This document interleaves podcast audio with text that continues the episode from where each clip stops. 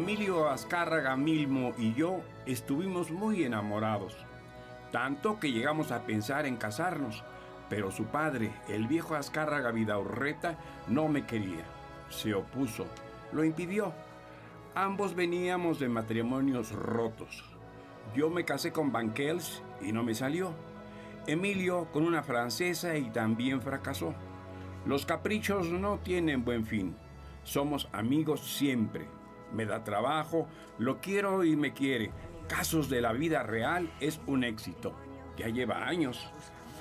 Noche de viernes, XEW Televisión Canal 2, a las 10. Silvia Pinal presenta Solo para Caballeros. Y en Moderno Chemis, en los escalones del condominio de Insurgentes 300, la graciosa que recreaba un cadencioso, sugerente baile mientras sonreía atrayente e ingenua, y los adolescentes y adultos de 1958, petrificados, perdían el habla. Silvia Pinal retaba, embelezaba desde un jardín en bikini con una taza de café instantáneo. Parecía abandonarse al ocio, al reposo. Luis Buñuel la transformó en poderosa actriz en Viridiana y Simón del Desierto. Replicó a indiscreto entrevistador, de mis horas de sueño no tengo que informar a nadie, y se hizo inmortalizar por Diego Rivera. Se le vino el mundo encima cuando apareció junto al flacucho Enrique Guzmán y lo enmudeció al casarse con el gobernador tlaxcalteca Tulio Hernández. La señora Silvia Pinal, tan enamorada de la vida, la vive desde siempre a su voluntad, a su manera. Silvia Pinal hoy llena de gloria.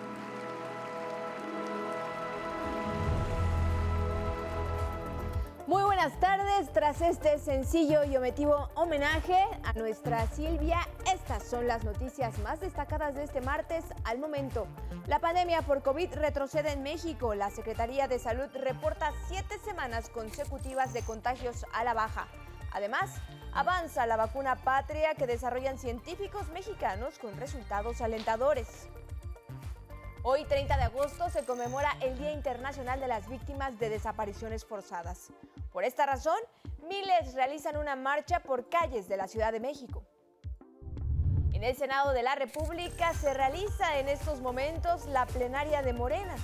El senador Álvarez Lima llamó a la unidad y no votar conforme ninguna línea.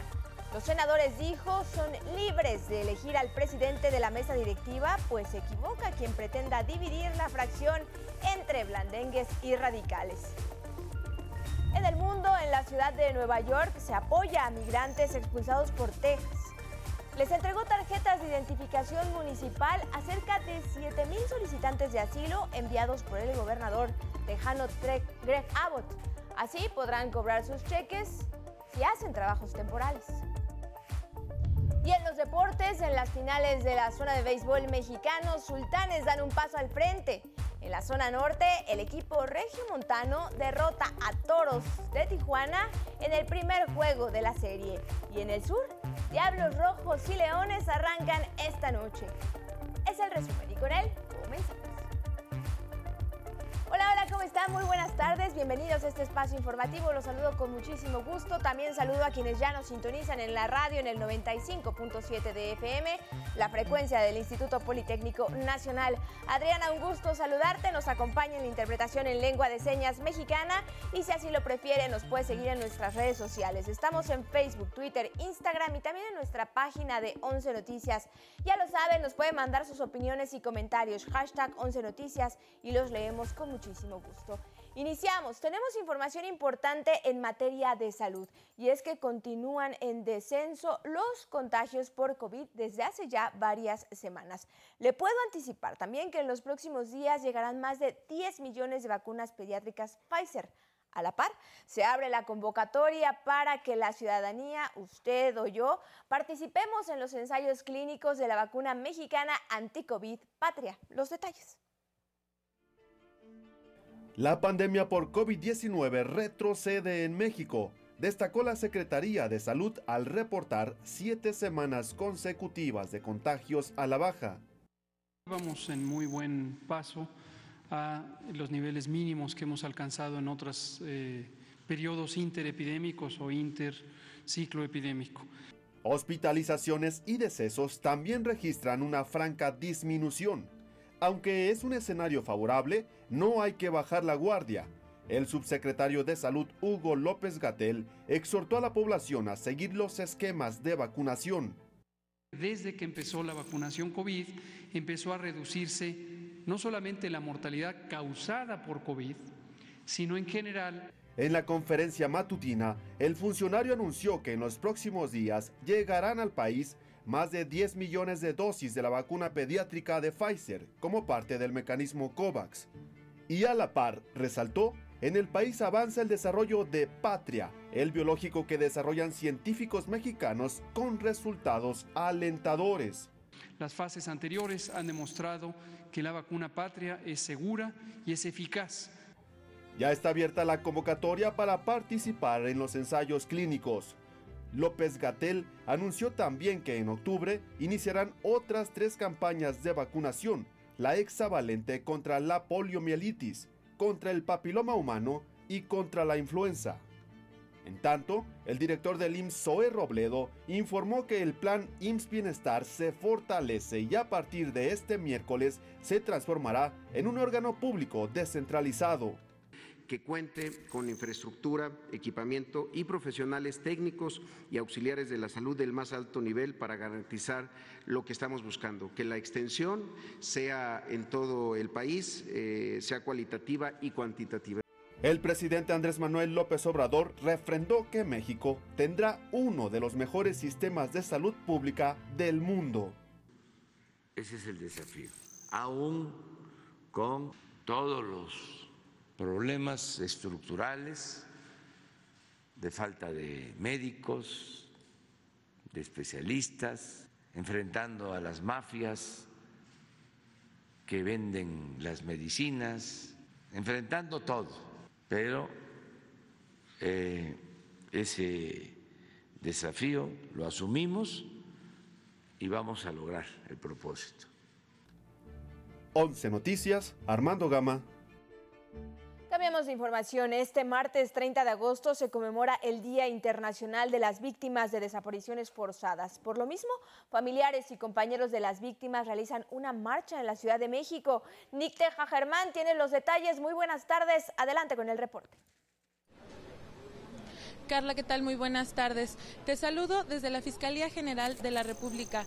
Hasta este punto llegaron familiares de personas víctimas de desaparición. En este momento, justo a mis espaldas, están colocando las huellas de la memoria. ¿De qué se trata? Una serie de mosaicos con fotografías y datos de personas desaparecidas. También incluyen un breve mensaje dirigido por sus esposas, por sus familiares, por su madre por su padre.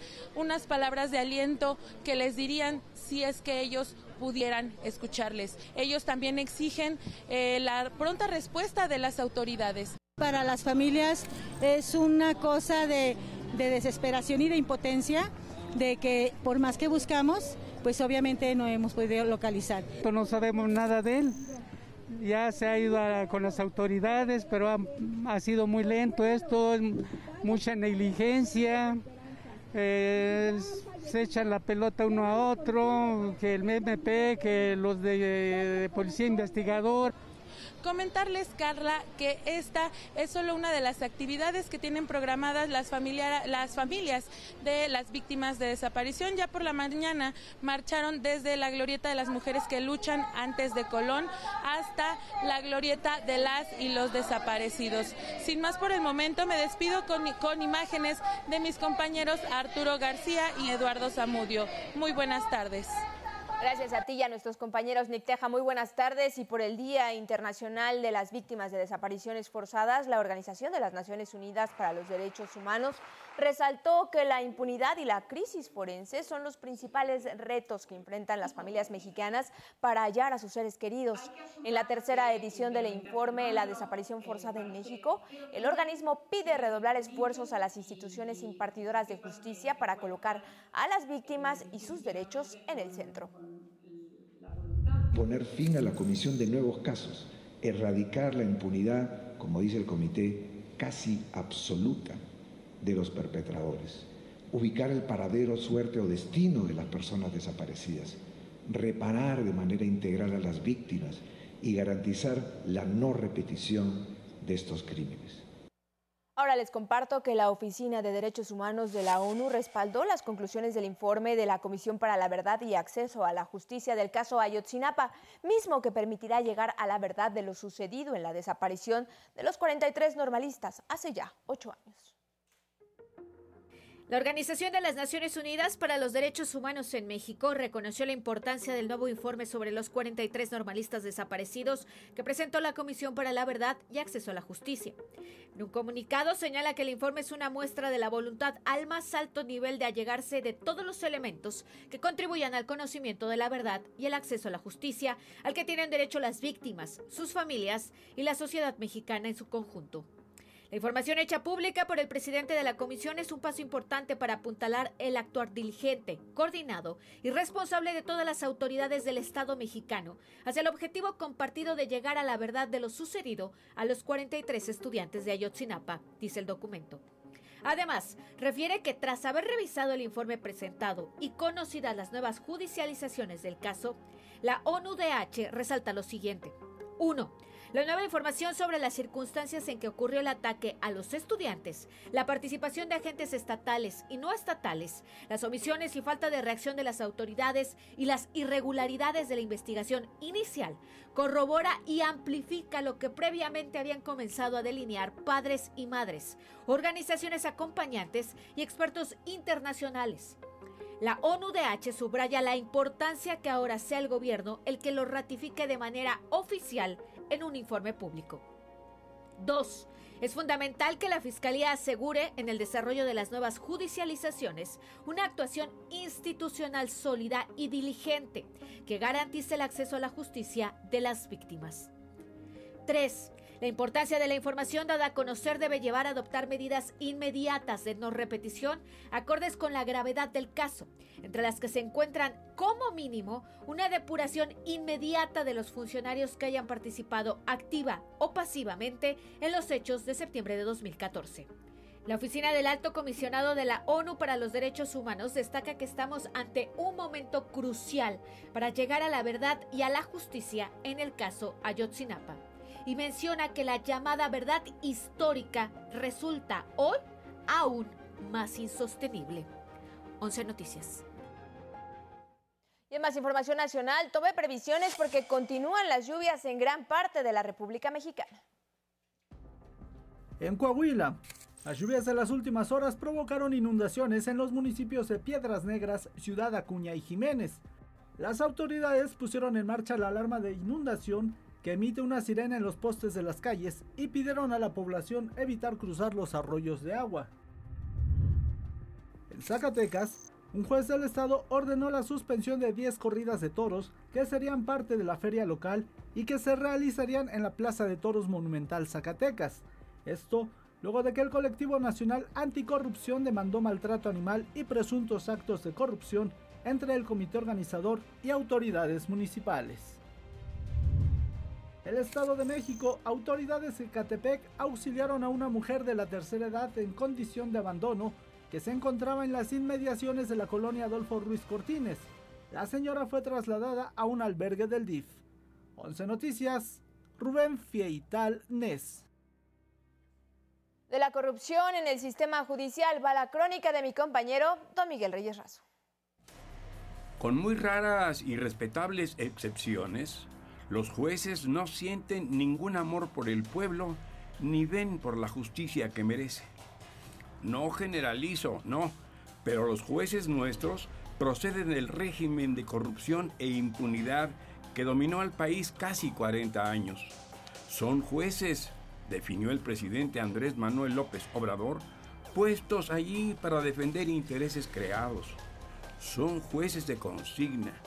Ay, si en el Poder Ejecutivo cuesta mucho trabajo erradicar la peste de la corrupción, en el Poder Judicial todo lo deturpa la corrupción. El Poder Judicial dista mucho de lo que el país necesita. Yo tengo profundo respeto y tengo plena confianza en el fiscal Alejandro Hertz Manero, y en el ministro presidente de la Suprema Corte de Justicia de la Nación, Arturo Saldívar, y también en algunos ministros. Respetaré sus decisiones, pero hoy analizan certidumbre jurídica de la prisión preventiva. Si la anulan, advirtió López Obrador, se impondrá de nueva cuenta la corrupción y la impunidad. ¿Quieren un ejemplo? Hace unos cuantos días, un juez estuvo a punto de dejar en libertad a un delincuente sobre el que pesan dos órdenes de aprehensión. Que el expediente y la investigación estaban muy mal integrados. Cuesta decirlo, pero hay muchos que no resisten los cañonazos, que ceden a la tentación del dinero. Urge reformar, sanear al Poder Judicial. En 11 Noticias, eh, Miguel Reyes de Razo informó. Asuntos legislativos les comparto que los cuatro morenistas que buscan encabezar la mesa directiva del Senado, así como convertirse en presidente de la Cámara, expusieron sus argumentos durante la reunión plenaria del grupo parlamentario de los y las senadores de Morena. Reunidos en la antigua sede del Senado, José Narro, Higinio Martínez, Alejandro Armenta y Gabriel García explicaron su interés por conducir los trabajos del segundo periodo de sesiones que comienza este primero de septiembre. En la plenaria encabezada por el coordinador de la bancana morenista, el senador Ricardo Monreal, y quien es aún presidenta de la mesa directiva, Olga Sánchez Cordero, el senador José Antonio Álvarez Lima hizo algunos cuestionamientos, entre ellos la ausencia del secretario de Gobernación, Adán Augusto López, quien estaba confirmado para asistir. Además, llamó a los senadores a elegir al próximo presidente de la mesa directiva en total y absoluta libertad, pues enfatizó, como el presidente Andrés Manuel López Obrador ha dicho, México ya no es una dictadura. Por lo tanto, los legisladores tienen la responsabilidad de elegir sin seguir la línea de nadie. Así lo dijo. Nos damos cuenta que hemos cumplido con la misión legislativa que se nos ha encomendado y con las iniciativas que ha enviado el Ejecutivo de la Nación. También, desde luego, recojo con mucho gusto la invitación que nos hace el coordinador para tratarnos siempre con respeto. Me parece muy importante esta invitación que yo, desde luego, acepto con mucho gusto. También felicito al grupo y a todos y cada uno de ustedes porque hemos cumplido hasta hoy con el compromiso que adquirimos con nuestros electores. Por eso, y lo digo de muy buena fe, me extraña la ausencia del secretario de Gobernación. Si hemos cumplido, ¿por qué no está aquí el secretario de Gobernación?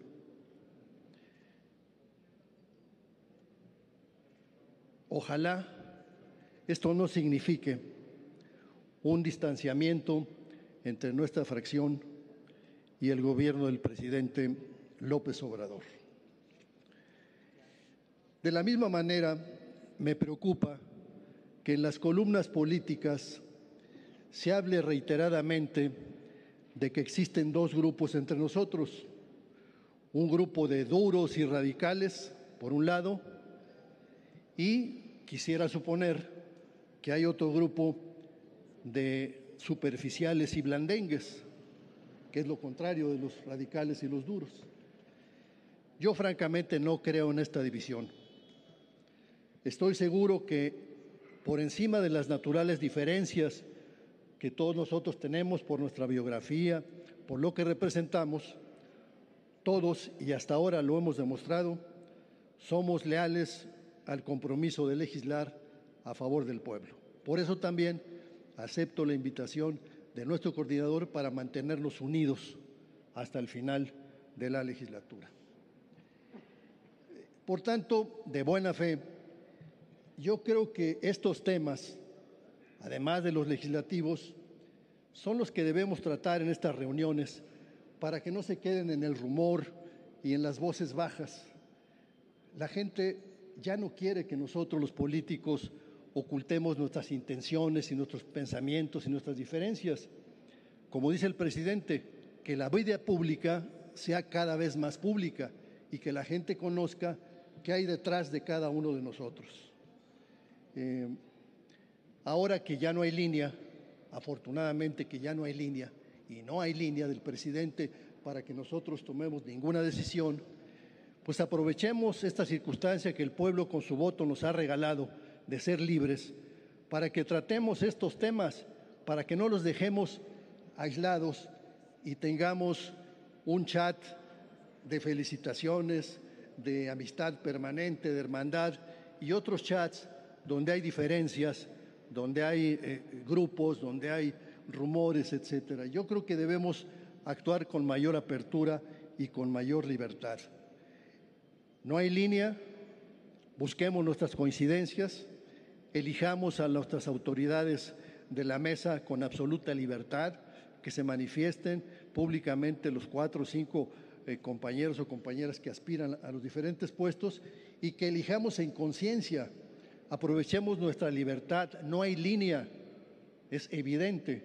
Entonces, asumamos nuestra responsabilidad y actuemos con absoluta libertad. Yo creo que eso es lo que el pueblo espera de nosotros. El presidente reiteradamente nos dice, nuestro líder, que estamos construyendo una democracia, no una dictadura. Por tanto, mal haríamos pensar, como se pensaba con anterioridad o en los partidos autoritarios eh, de izquierda o de derecha que había hace años. Ahora hay libertad para que cada quien tome la decisión que corresponda mejor a su conciencia. Así que demos una muestra de democracia abierta y tratemos todos los temas que tenemos por ahí pendientes y que los periodistas esperan que también se ventilen para que se transmitan a la opinión pública. Es, como dije desde un principio, una invitación de buena fe. Muchas gracias. Y en asuntos capitalinos se han recuperado ya 450 litros por segundo del abasto de agua potable para la Ciudad de México con el programa de sectorización que consiste en medir las presiones de detección y reparación de fugas. Este proceso se aplica en 480 sectores en distintas demarcaciones como Álvaro Obregón, donde se recuperaron 50 litros por segundo en beneficio de 146 mil habitantes. En Gustavo Amadero se han recuperado 395 litros. La virtud del programa de sectorización es que em, técnicamente lo que quiere decir es hacer circuitos con fuentes específicas que eviten que haya fugas y que identifiquen dónde están las fugas. Es necesaria la sectorización para después entrar a la sustitución del sistema de distribución de las tuberías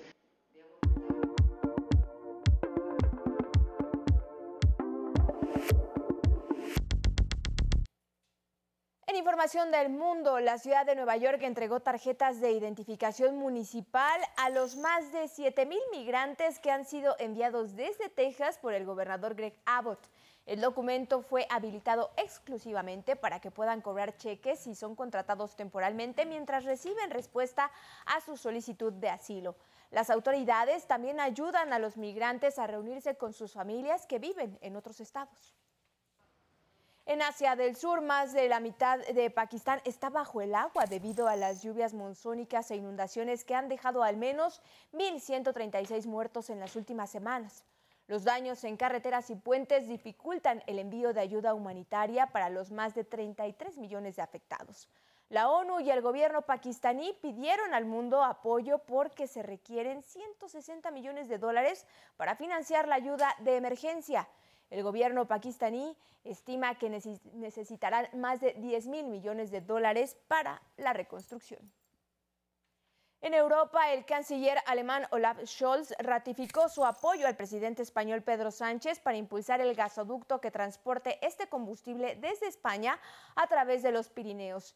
El proyecto actualmente detenido por sus altos costos beneficiaría a Europa Central en medio de la crisis energética que enfrenta por la invasión rusa a Ucrania.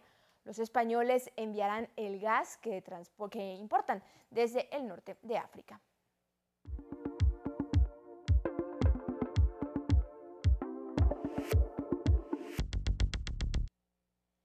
Es momento de hablar de deportes contigo, Samuel Estrada. Muy buenas tardes, bienvenido al estudio. Carla, ¿cómo estás? Un gusto saludarte. Iniciemos con el rey de los deportes. Anoche iniciaron las series de campeonato en el béisbol mexicano. En el norte, los sultanes de Monterrey pegaron primero desde visita ante los Toros de Tijuana, quienes vencieron 6 a 2 esta noche. Se disputará el segundo juego y en la zona sur a las 7 de la noche, tiempo del centro, está programado el inicio de la serie entre los Leones de Yucatán y los Diablos Rojos del México en la capital del país. En el Maratón Internacional de la Ciudad de México participaron 19 mil personas, de las cuales 10.169 requirieron atención médica prehospitalaria a lo largo de la ruta. Escuchó bien, más de 10.000 personas, arriba del 50% de los deportistas requirieron atención de los paramédicos. Dionisio Cerón, maratonista olímpico, y ganador tres veces del Maratón de Londres, habló de estas carencias. Sí, escuchemos que los atletas o los trotadores no se preparan adecuadamente. Muchos toman el último mes o últimos dos meses eh, solamente como preparación para un maratón. Un maratón no es de juego.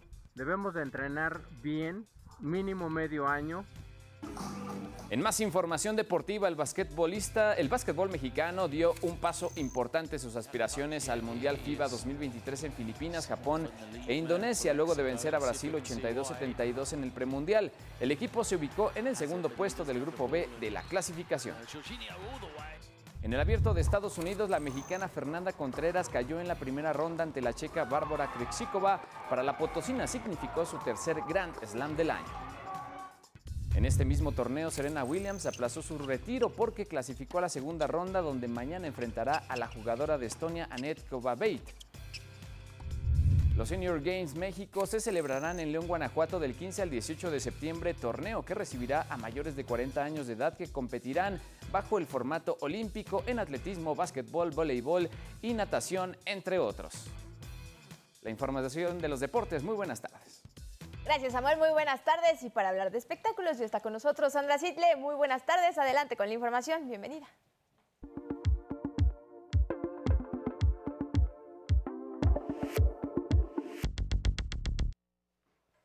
Muchísimas gracias, Carla. Muy buenas tardes. En los espectáculos, esta mañana dieron a conocer el póster de Bardo, falsa crónica de unas cuantas verdades, la nueva película de Alejandro González Iñárritu, con la que volvió a filmar en México desde Amores Perros. Esta película se estrenará en el Festival de Venecia, llegará a cines el 27 de octubre y estará disponible en Netflix el 16 de diciembre. A partir de este miércoles 31, Soy tu fan vuelve a El 11, pero ahora en TikTok. Los primeros cinco episodios te esperan a partir de las 21 horas. En 2010, El 11 todo está listo para que este 2 y 3 de septiembre se lleve a cabo el festival Candelabrum. León, Guanajuato recibirá grupos de Inglaterra, Suecia, Japón, Noruega, Portugal y Estados Unidos. Tras la suspensión por la pandemia sonarán 20 bandas de metal como Overkill, Carcass y Moonspell, entre otras. Este viernes llega El Señor de los Anillos, Los Anillos de Poder. Amazon Prime Video informó que tendrá una calidad de video de 8K que podrá disfrutarse en las pantallas Neo OLED. Son los espectáculos. Muy buenas tardes. Gracias Sandra, muy buenas tardes. Estaremos muy pendientes de Soy tu fan, que sin lugar a dudas será un éxito ahí en TikTok, no se lo pierda. Es todo por nosotros, gracias por acompañarnos en esta emisión. Hoy nos vamos a despedir con nostálgicas imágenes de una de las avenidas más transitadas de San Francisco, allá en California. Fueron captadas hace un siglo en plena hora pico. Mire usted cómo se veía. Que tenga muy buena tarde, muy buen provecho, disfrute su martes, ya lo saben. Nos vemos mañana, siga aquí, en la señal de Oh.